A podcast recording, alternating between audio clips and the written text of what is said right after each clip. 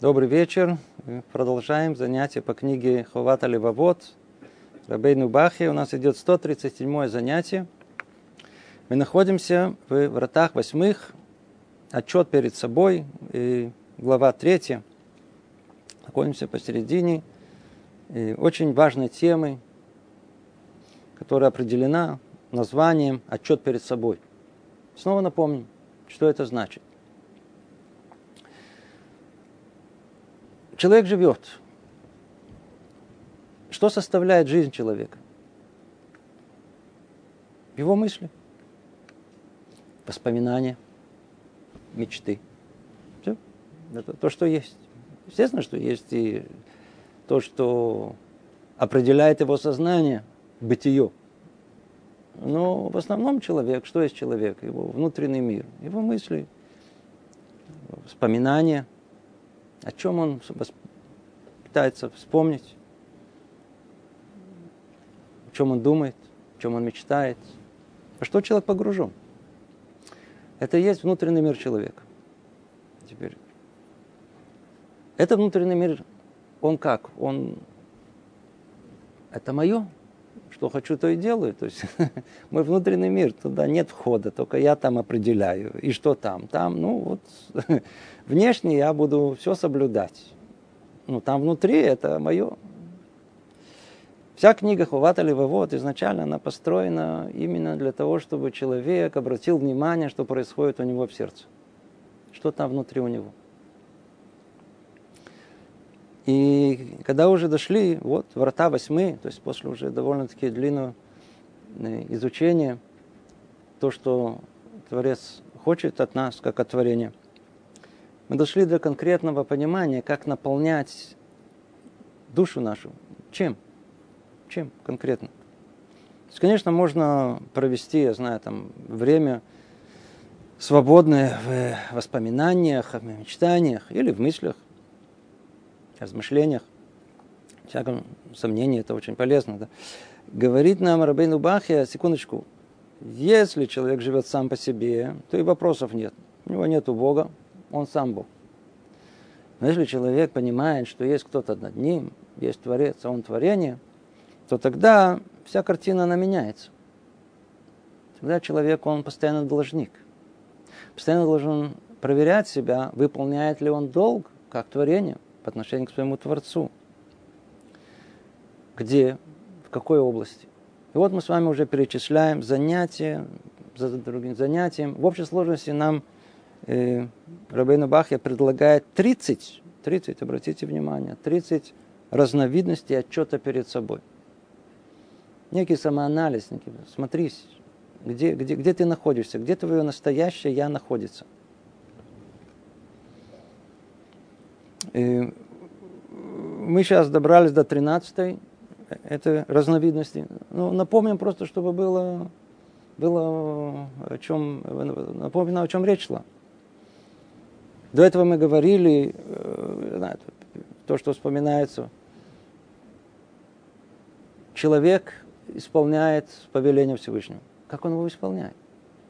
Действительно его исполняет с намерением, как положено, или это чисто формально, у нас есть э, великая обязанность, с одной стороны, а с другой стороны, и удивительная возможность иметь связь с Творцом. Называется молитва. В принципе, это единственное, чем по-настоящему, если в чем-то проявляется наша как бы религиозность в этом мире, то это в молитве. Мы молимся, по-настоящему мы молимся. Или все это снова э, устами, а сердце далеко от этого – как это мы говорили. Или должны обращать внимание на то, человек, он э, чем занят, то есть где его мысли находятся, то есть где основная его вот сосредоточенность. Каждый должен быть честным перед собой, по крайней мере, перед самим собой. От чего он удивляется, чего он восхищается. Делами этого мира или то, что связано с э, грядущим миром. Сердце его поглощено делами этого мира. Да. Или, или, или, или, или, или он хоть чуть-чуть думает о том, что ждет его в мире грядущем. Все это по отношению к этому и так далее. И посвящал ли человек свою жизнь служению Всевышнему, или он служил своему дурному началу. То есть начинаем анализировать. И человек только начнет думать о том, кто есть он на самом деле, как бы отдавая отчет перед самим собой, вдруг обнаружит, что он, в принципе, является человеком религиозным, так определяя себя, ничего религиозного практически он не выполняет и содержания не имеет. Молитва – это не молитва, исполнение мецвод без намерения. Я знаю, в основном помыслы все связаны с э, комфортом этого мира, устройством. И мысли внутри далеки от Творца и так далее. Ну, вот это приблизительно то, о чем мы говорили на э, предыдущих занятиях. Давайте перейдем к дополнительному требованию дополнительному как бы отчету человека перед самим собой. Тринадцатый отчет, который человек обязан делать в связи с тем, что дела его не достигают требуемого от него в соответствии с его познанием, усердием его в служении Творцу меньше того, которое подобало бы его при его понимании. А то, как он исполняет свой долг перед Творцом, благодарный за благо, которое от него получает и не соответствует его возможностям. Ну, давай снова прочтем. Тринадцатый отчет, который человек обязан делать в связи с тем, что дела его не достигают требуемого от него в соответствии с его познаниями, усердие его в служении Творцу меньше того, которое подавало бы ему при его понимании – а то, как он исполняет свой долг перед Творцом, благодарность за благо, которое от него получает, не соответствует его возможностям. Вау, три, три составляющие говорит нам Рабейну Бахе, и каждый из них фу, приговор человеку. Ай-яй-яй. Давайте разберем постепенно. То есть у нас есть определенный долг мы его выполняем. Скажите, это долг перед Всевышним, в исполнении обязанностей перед Ним, служении Ему, то есть в исполнении повеления Его, в молитве, то, что мы перечисляли раньше. Оно что, у всех одинаковое? По-видимому, нет. Согласно тому, что человеку дается, согласно этому с него и спрашивается. Если у человека одного не было никаких возможностей силы разума понять и разобраться в э, то, о чем мы говорим. Ну, по-видимому, требования к нему, безусловно, будут. Но явно не как у человека, который обладал мыслительными способностями, это понять и уяснить глубоко. У него требования гораздо выше. Поэтому мы говорим, что порой, ай, праведники страдают. Верно? Почему? А вот грешники нет, потому что определенные обстоятельства этого грешника. И не было, может быть, тех условий, которые бы обязывали его исполнение повелений, так как это обязывает праведника. У этого праведника было чистое сердце. У него был широкий разум. Он, да, способен понять, осознать свою обязанность служения перед Всевышним. И если, не дай Бог, он это не осуществляет на том уровне, на котором он находится, то естественно, что претензии к нему гораздо выше, чем у того, кто находится там где-то внизу. Мир разрушает только те, кто находится на верхушке. Тут внизу все выглядит по-другому грешники, которые казаются, кажется нам, управляют этим миром. Да? Они только как бы пешки в, этом, все, в этой раскладе истории человеческой. А что по-настоящему устанавливает судьбу этого мира? Это поведение тех самых праведников, которые, с которыми Катош Барху рассчитывается с ними, как хута сеара, как, э, э, как волосинка.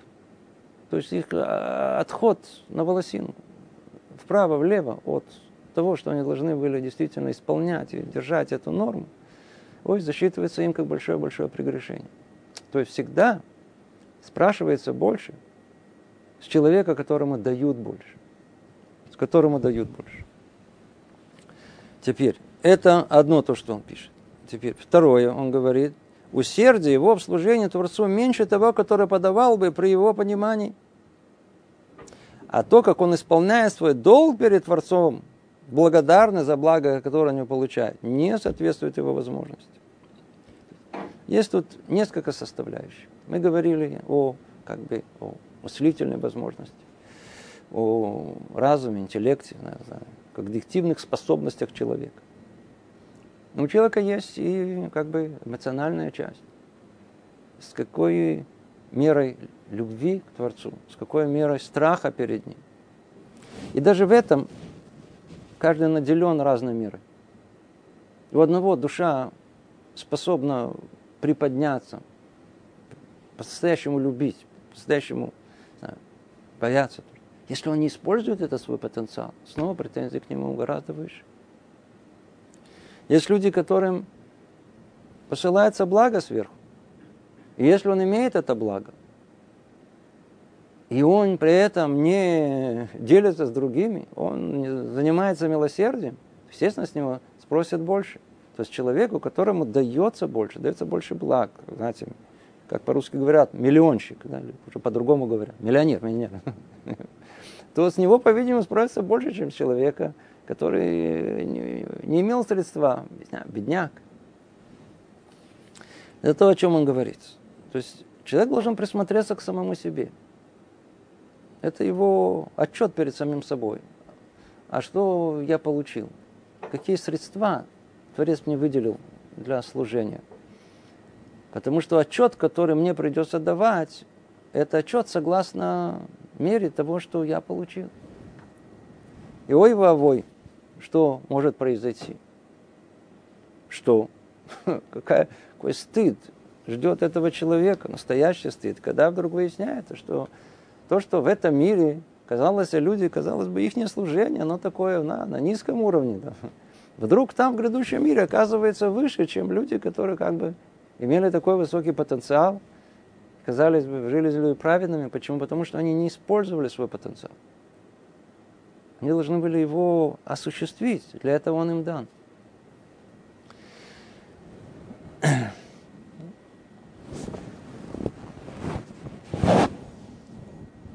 Давайте продолжим дальше. И потому, брат мой, ты должен подумать о том, чем одарил тебя Бог. Вот видите, то есть чем мы должны заниматься. Ну, можно погрузиться в сладкие мечты или там вспоминать что-то, что было в прошлом. А можно подумать о том, что мы получили, какой талант. У каждого человека он другой. Но только надо знать одно. Все получили. Все как один. Разные.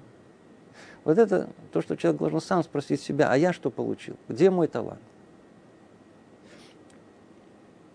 Это можно надо чуть расширить.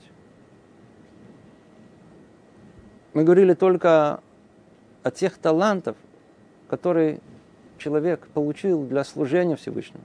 Верно. Но есть больше возможностей, то есть шире. Есть люди, которые обладают э, очень высокой душой музыканта. И у него особый музыкальный слух и особенное э, какое-то понимание музыки. И, по-видимому, от него, да, требуется этот потенциал свой э, привести в действие. Или человек, он очень талантлив в области изобразительного искусства, может рисовать или еще.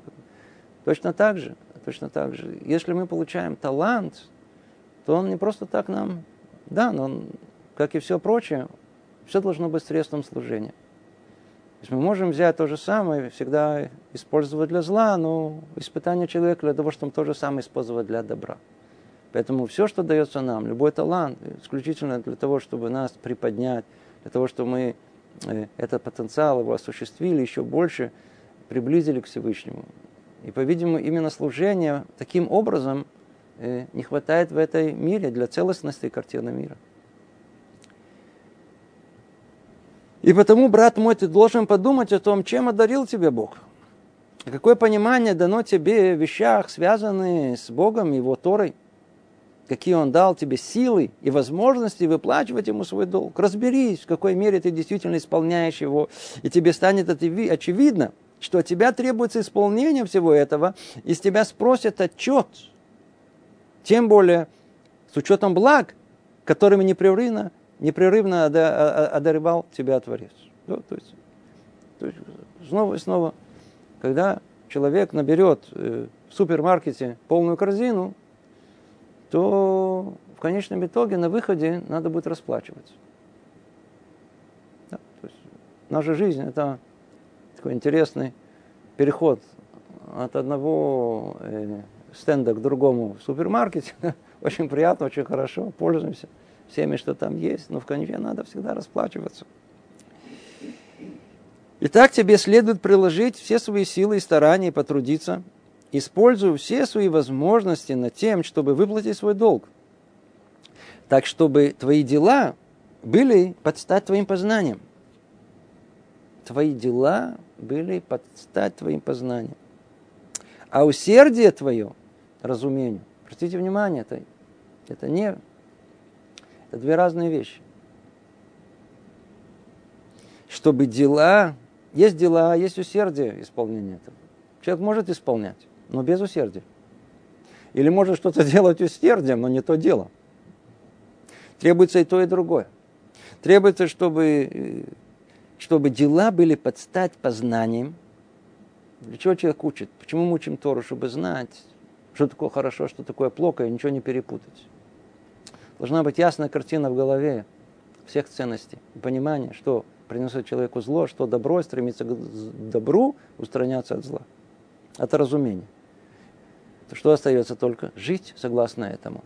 Да? Вопреки э, всех посягательств этого дурного побуждения, который хочет сделать все наоборот, а мы должны наоборот его перебороть. А есть еще более сложная вещь. Ну, формально исполнять нам иногда получается. А вот сделать это с усердием, как положено, вот, знаете, как мы разбирали уже множество раз это, с намерением сердцем, с э, чувством, с радостью, о, это уже, это, тут уже Яцера говорит, он говорит, смотрите, я, я, я, я тебе не буду мешать исполнять мецвод. Делай, но только смотри, без усердия. Усердие это вот, сейчас пойти тут этот, э, в каньон, как по-русски каньон, э, ну, место, где ходят магазины. Торговый центр. Вот там, говорит, там жизнь идет. Или еще куда Там, там, в этих, местах жизнь идет. Там идет жизнь. А там усердие требуется, надо это сделать, надо это сделать. Надо, да, Тора, это какое усердие? Что усердие? Да. Держит нас дурное побуждение в своем плену. Присмотрись, говорит, смотри, смотри. Смотри, согла... соответствует ли э, познание а дела твои твоему познанию. А, а, уси, а усердие твое тому разумению, ведь ты знаешь, с каким усердием ты должен был это делать. И не жалей никаких усилий для того, чтобы действия твои пришли в согласие с твоей мудростью. Ай-яй-яй-яй. И не жалей никаких усилий для того, чтобы действия твои пришли в согласие с твоей мудростью. Это уже одно достаточно. Этого уже достаточно, человек, у него голова крутилась вокруг этого неделю за неделю, неделю за неделю. Чтобы... Добавляет к этому более э, детальное рассмотрение этого вопроса. Говорит Арбейну Бахья, и не предавайся излишествам в потреблении благ этого мира, ибо, ибо тогда окажешься не в состоянии выплачивать долг, налагаемый на тебя твоей Торой.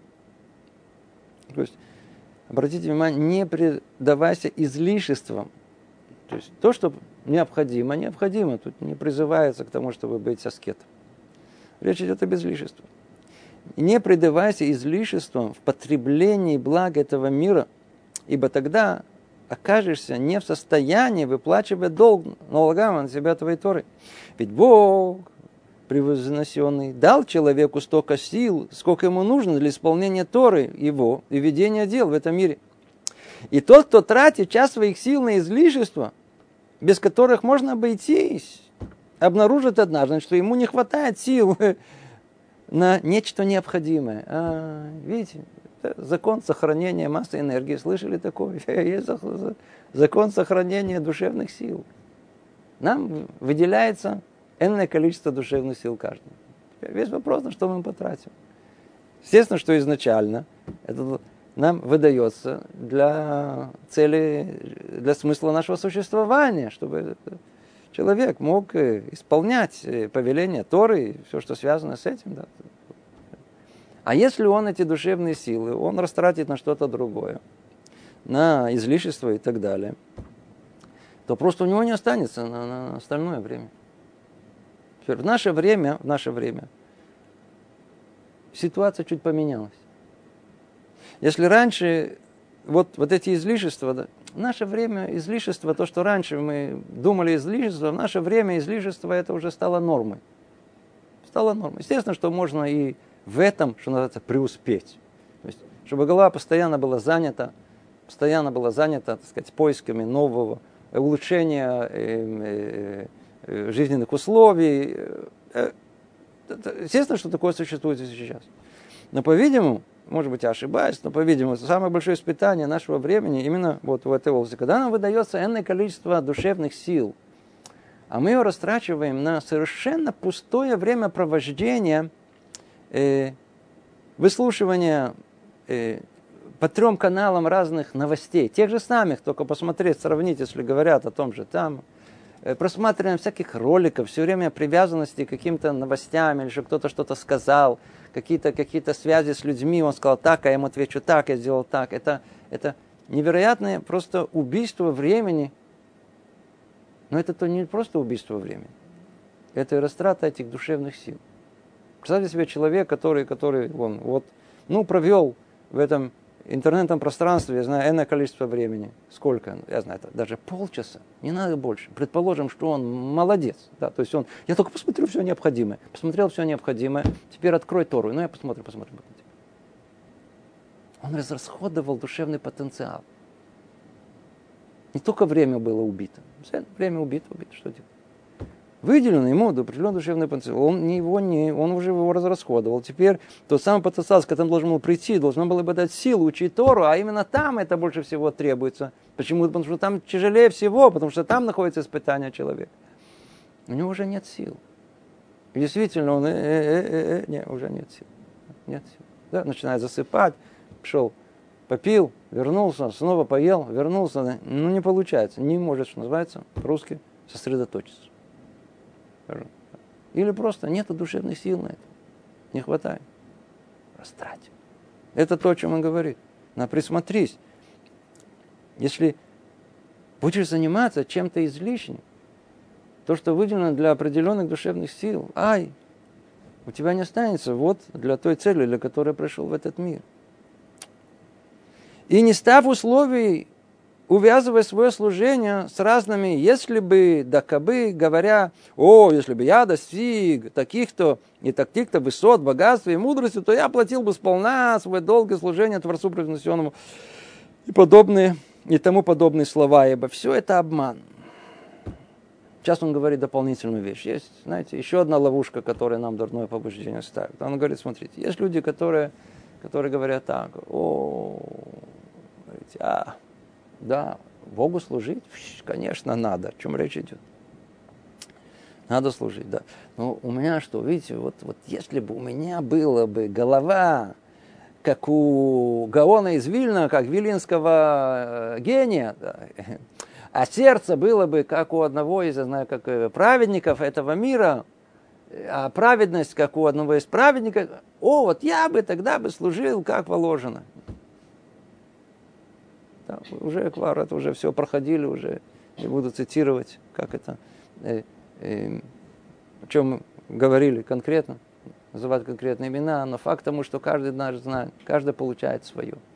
И служение, которое он должен осуществить в этом мире, согласно, как мы говорили, тех келим, тех э, средств, которые мы получаем. не потребуется от нас понимание Торы, э, как у Вильнинского Гаона. Или настоящее э, служение, как у одного из праведников мира. Вообще нет. Да, вот такой, какой мы есть. Но только по, что называется, по всему списку. Это тоже. То есть столько времени, сколько человек говорит, вот если бы у меня было бы потенциал такой вот, как у этого праведника, и этот э, разум какой. Это все отговорки, которые Ецерара говорит, смотри, вот у тебя потенциал, у тебя, ты, ты молодец, потенциал у тебя. Сколько он замечу, кстати, интересную вещь. Очень интересную вещь. Иногда мы допускаем воспитание детей очень большую ошибку. Особенно, когда речь идет о детях, которые уже взрослеют. Когда мы видим, что они не учатся достаточно, они ведут себя как достаточно, то мы хотим как бы, э, что называется, педагогично, в скобках, э, сделать им замечание. Он говорит, смотри, а, ты не используешь свой потенциал. У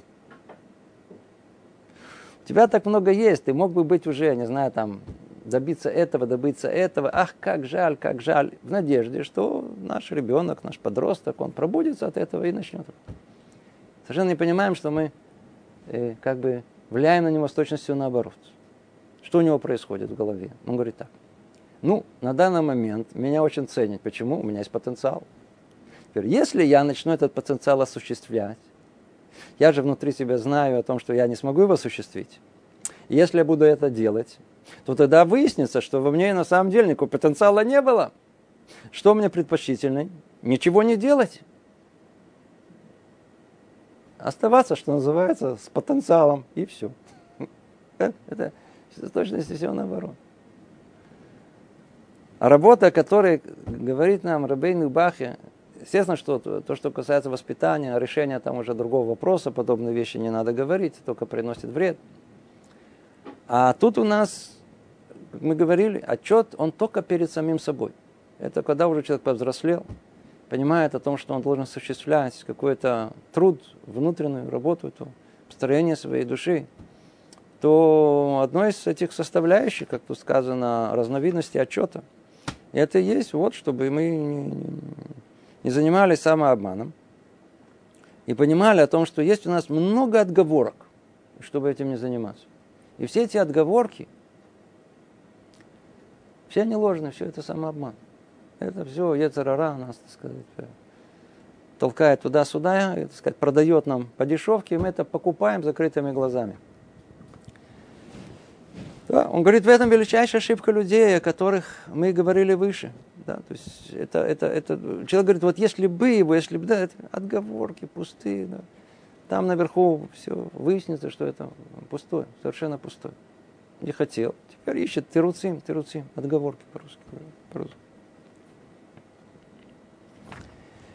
Итак, итог э, подытаживает э, Рабейну Бахия. Итак, постарайся использовать отсрочку, которая дана тебе. Да, отсрочка. То есть, что значит отсрочка? Если человек не выполняет то, что положено выполнять, мера правосудия должна его прикончить прямо на месте. Да. Ну что? Вмешивается мела, мера э, милосердия. Что она делает? Она отталкивает это правосудие. То есть еще подожди, еще, еще, еще, еще, еще, подожди, еще, еще, еще, еще. Может быть он сейчас, а может быть сейчас. Это есть, называется, э, то, что нам дают отсрочку. Нам дают отсрочку. Итак, постарайся использовать отсрочку, которая дана тебе, чтобы выплачивать свои долги Творцу изо дня в день. И не откладывай того, что нужно сделать сегодня на завтра. Ведь может случиться, что завтра тебе будет тяжело сделать это. Даже если доживешь до завтрашнего дня. И, возможно, и худшее. Если придет твой смертный час.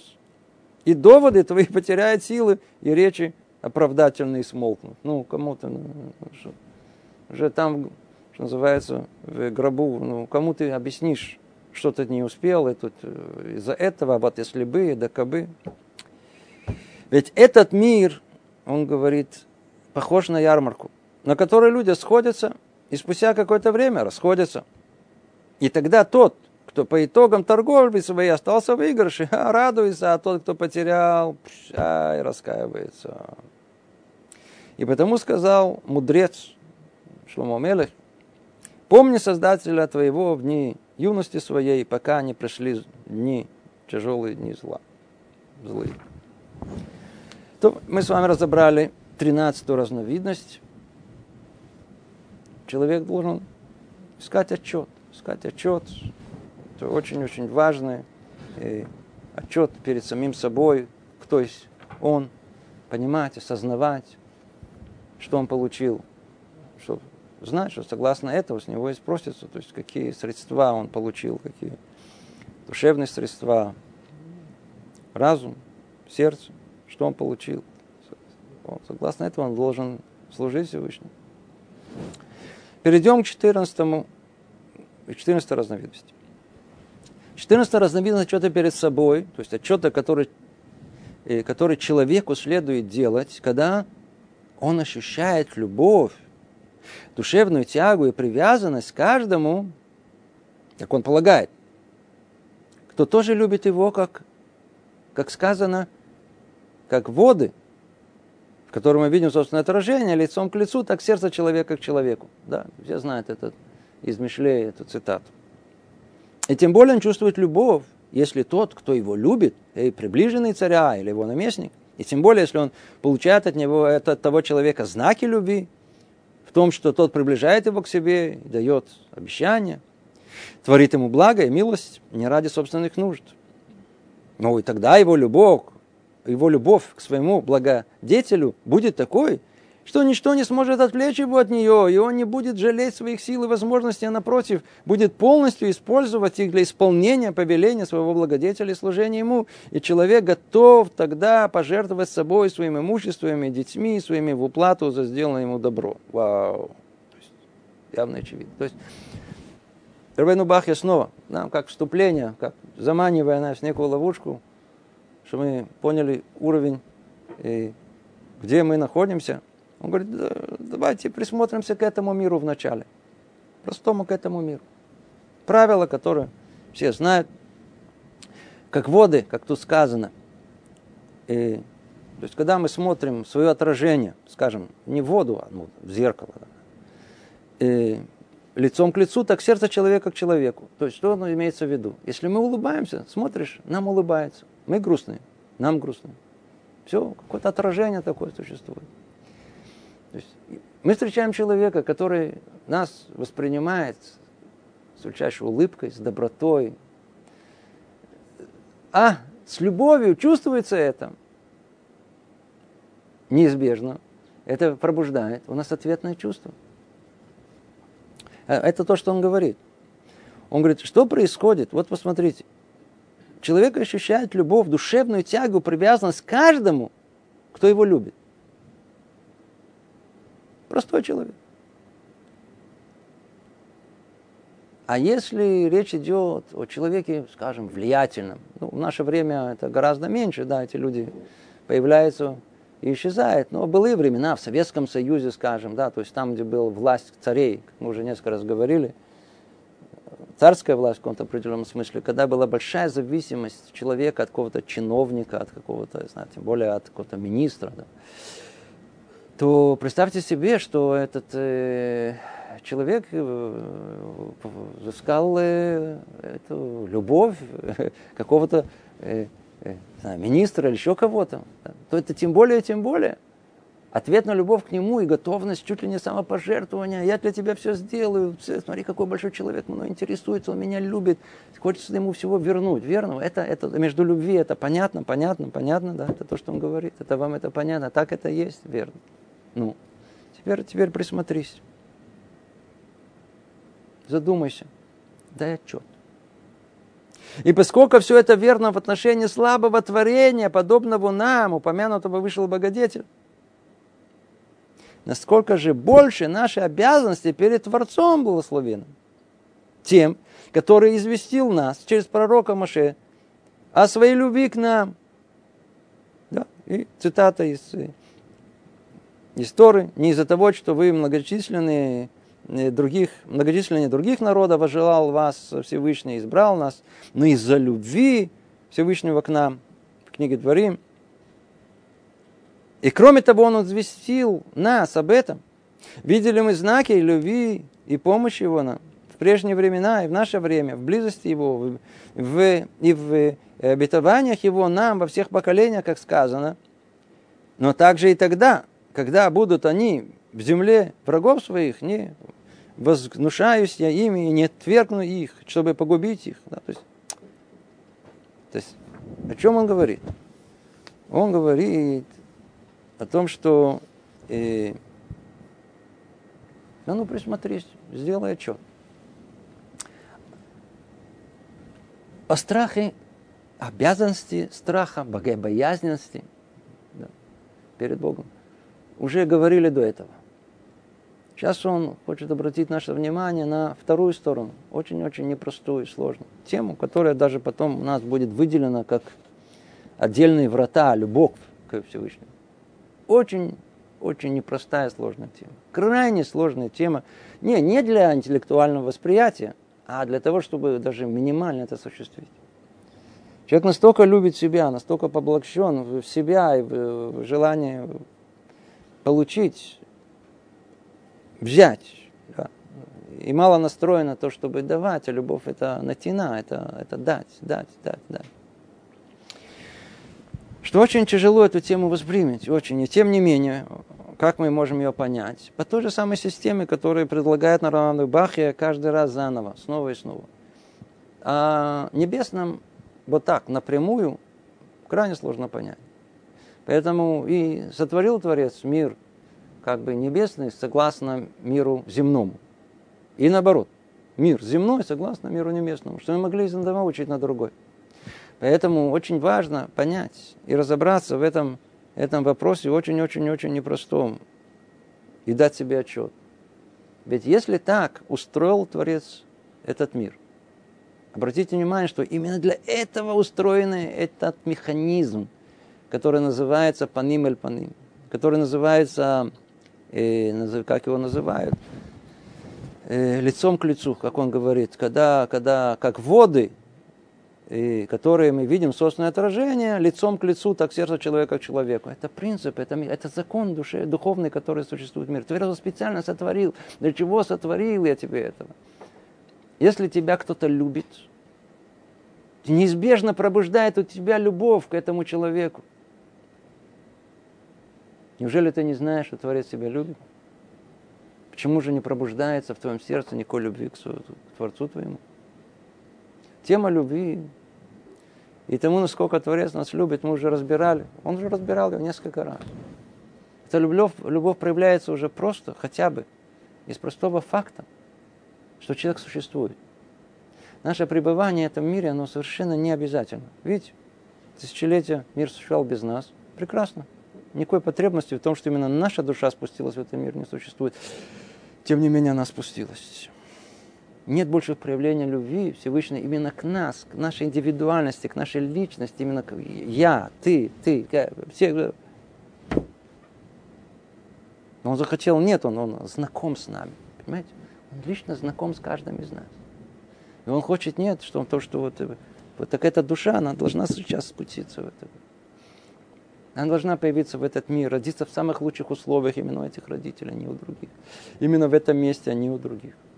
Только не в понимании вот тут, э, вот этой, э, на уровне земного понимания, на уровне небесного понимания. Все карты мира, они ограниченности. Да? То есть, что хорошо, что плохо. Там. А, я родился в плохом месте. Может быть, родился в плохом месте, но для того, чтобы ты попутастовался грядущего места, это было лучшее место для тебя. Только надо чуть-чуть понять и разобраться так или иначе пробуждает в нас к вопросу снова и снова, почему мы не любим Всевышнего? Ведь Он так любит нас. Он даже закон специальный для этого установил. Если нас любит, значит мы любим. На людях понятно, конечно понятно. Отсюда и дальше. Да. И тем более, тем более, тем, тем более, если это нас любит какой-то, я знаю, влиятельный человек, о, а если у нас какой-то министр, вообще мы его будем любить. А если сам царь нас любит, чуть ли не съем с ума от любви к нему, почему мы не ходим не сходим с ума от любви к Всевышнему, который все нам дал. Абсолютно все. Факт, что живу, факт, что могу вообще наслаждаться жизнью, факт, что вообще думаю, все это, функционирую. Все, все, все, все, все, все, все, что получено нам бесплатно, все абсолютно.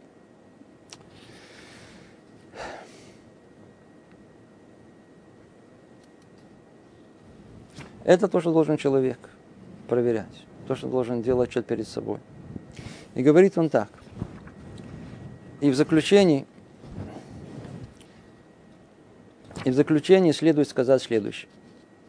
Нам известно, что если некто был другом наших отцов и отцов наших отцов, то мы обязаны помнить его любовь к ним и выражать его в нашей к нему любви и почитании Творец благословенный напоминает нам о завете с нашими отцами, о том, что Он заботится о нас ради них, чтобы исполнить условия Его завета с нами. То есть Он дополняет еще одно, говорит, если не хватает того, что уже сказано, тех аргументов, добавлю еще один аргумент.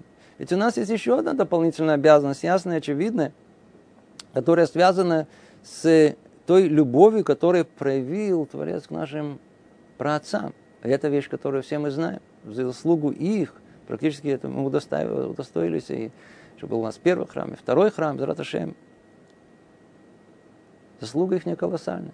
А так как есть снова эти душе, духовные законы, которые и обязывают почитать и помнить тех, кто любил наших отцов.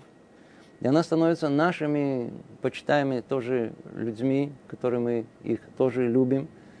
Тот, кто любил нашего отца, мы автоматически его любим, становится наш друг это должно и обязательно еще больше и больше любить Всевышнего, который так заботился о наших праотцах и хранил все поколения, все поколения евреев.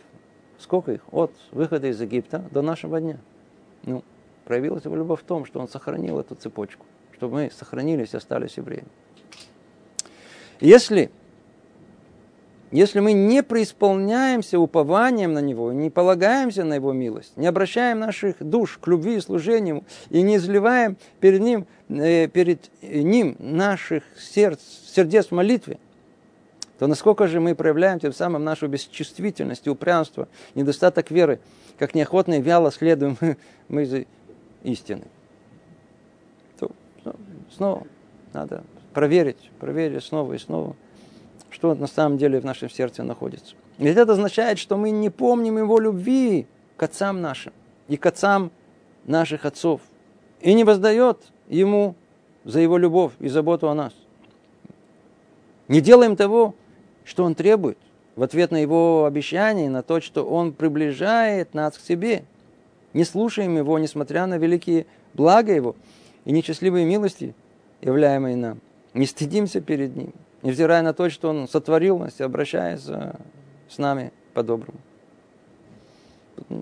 Мало что есть добавить. Каждое слово хм, по-русски, ясно, понятно.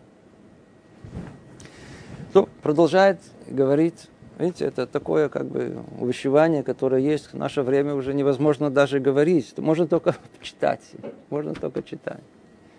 Очнись же, брат мой, говорит, от этого сна, и сорви своего сердца завесу злого побуждения, которое оно окутывает тебя, пока не скрыло от тебя свет твоего разума, подобно пауку, трудолюбиво оплетающему паутиной окна дома, пока он не закроет совершенно солнечным э, лучам доступ в дом. Ай-яй-яй. Да. То есть в начале его работы сплетенная им паутина очень слаба, тонка и незаметна, но по мере продолжения работы она делается все толще и крепче, пока не загородит совершенно солнечный свет. Точно так же ведет себя и злое побуждение, дурное побуждение в твоем сердце. Вначале оно слабо проявляется, проявляет себя и не лишает тебя возможности видеть истину. Ну, пожалуйста, смотри туда, сюда, сюда. Если ты обнаружишь его в этот час и устранишь из своего сердца, то тебе не трудно будет это сделать. Но если дашь ему поблажку, и уклонишься от борьбы с ним, то он укрепится и заслонит от тебя свет его разума, и тогда будет трудно устранить злое побуждение в твоем сознании. Да? И дальше он приводит пример, который, надеюсь, тоже все знают. Э, сказано в Писаниях, в начале э, в книге Шмуэль, э, и пришел странник богачу и пожалел тот взять из его своего э, мелкого и крупного скота, чтобы приготовить учение для гостя, пришедшего к нему, взял он э, овцу бедняка, приготовил для мужа, пришедшему к нему. Не надо вдумываться в это предложение. Тут есть по поводу того же персонажа есть три определения, которые выделяют мудрецы как показательные для того, чтобы поднять, что кроется, какая метафора кроется за этим. Вначале этот Ецерара, это дурное побуждение, оно в человеку приходит э, как, э, как просто прохожий, странник такой, ну, он никакого влияния тут не имеет. После этого он гость. А он уже гость, ему надо уважительно уже, он сказать, занимает место. А после этого, как сказано, он муж, он хозяин становится. Возвращается тут Рабейну Бахья э, к теме, которой она была посвящена э, практически пятой врата, э, посвящения наших дел, где эта тема этого дурного побуждения была разобрана самым подробным образом, снова и снова напоминает нам. Ведь для того, чтобы человек очнулся, проснулся, да, то есть вот мы говорим, например, о теме, насколько человек, он способен вернуть любовь любви Всевышнему. Что происходит с нами в этот момент? Мы слушаем. Да, интересно, хорошие мысли. Да. И сразу заняли своими делами. Перешли сразу вообще на другую какую-то сферу интересов. Кто это сотворил, кто, кто ответственен за это? Кто отвечает? Он говорит, есть дурное побуждение. Он дает нам, он, он дает нам заниматься всегда чем-то второстепенным. А, вы религиозный, пожалуйста, ходите в молитву вот, три раза в день. Да.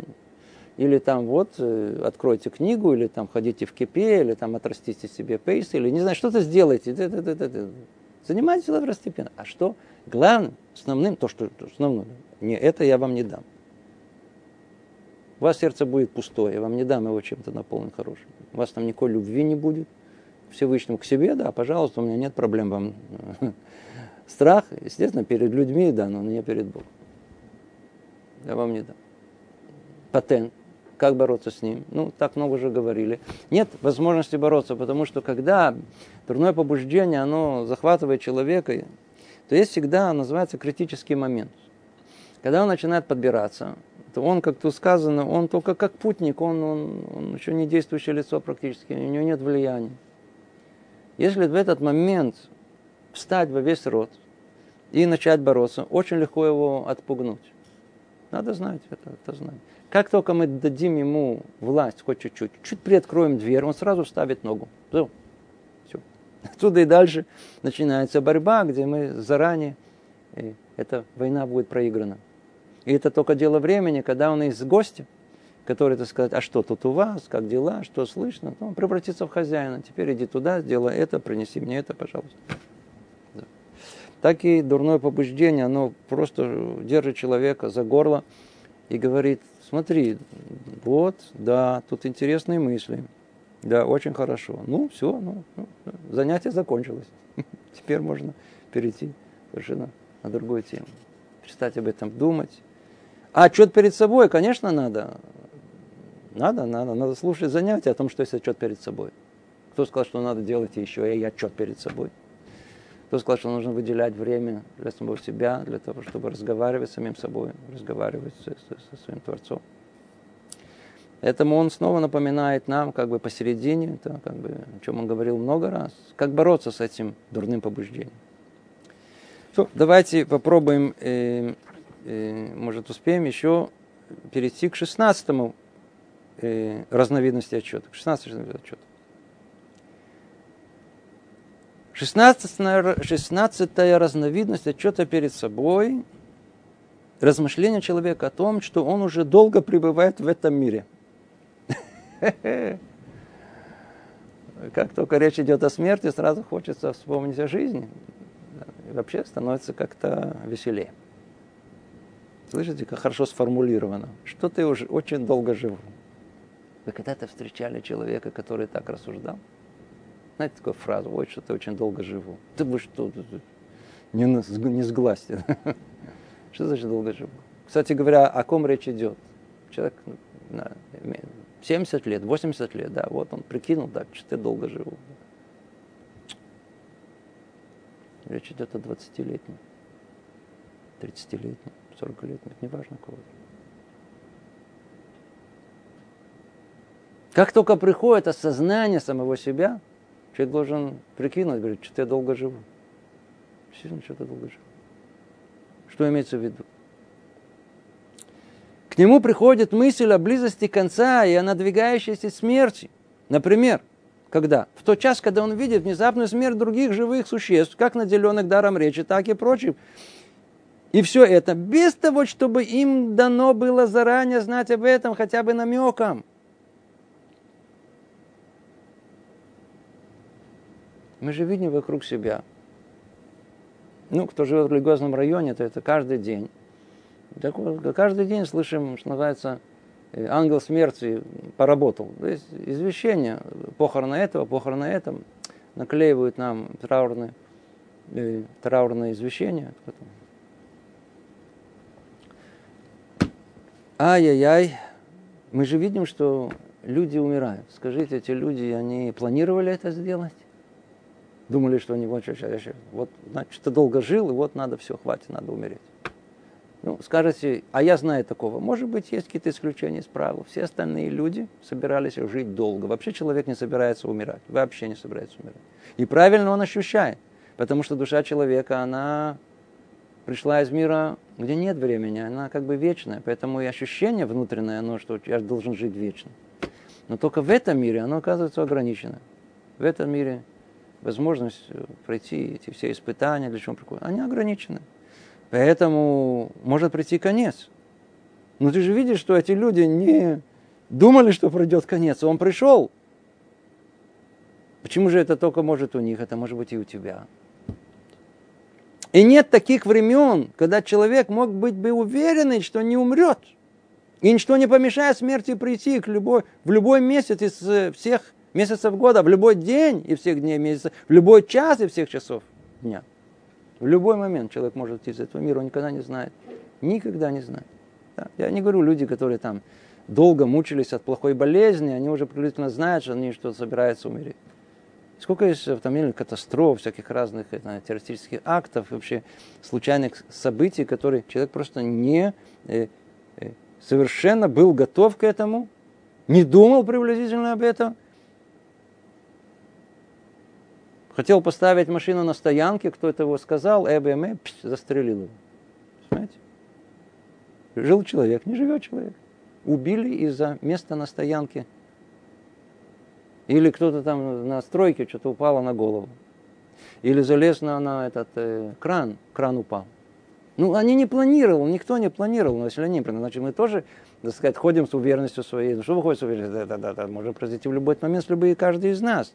И нет такого, чтобы она приходила лишь в старости, но не в зрелости, не в молодости, не в отрочестве, не в детстве. Мы видим о том, что не только люди 60-летние или 80-летние уходят из этого мира случайным образом. Наоборот, именно люди молодые, иногда совсем молодые, иногда дети даже. Нет, нет, нет, нет. Ангел смерти, он, когда нужно, он приходит, он забирает в любом возрасте. Порой нескольких дней, а порой прямо в утробе мамы.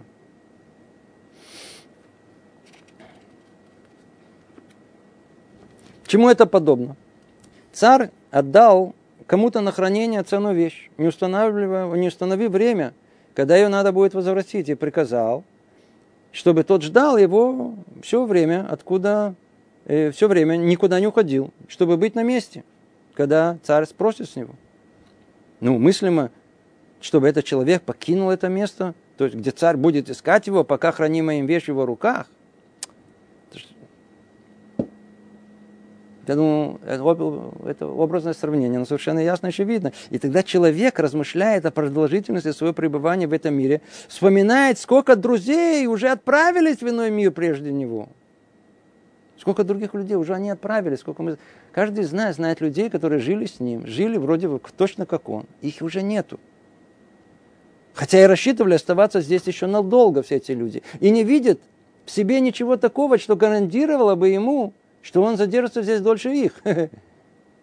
Тогда он, сокращая свои дела в этом мире, его охватывает желание лучшей доли в мире будущем. Он задумывается о припасах в дорогу и старается подвести итог.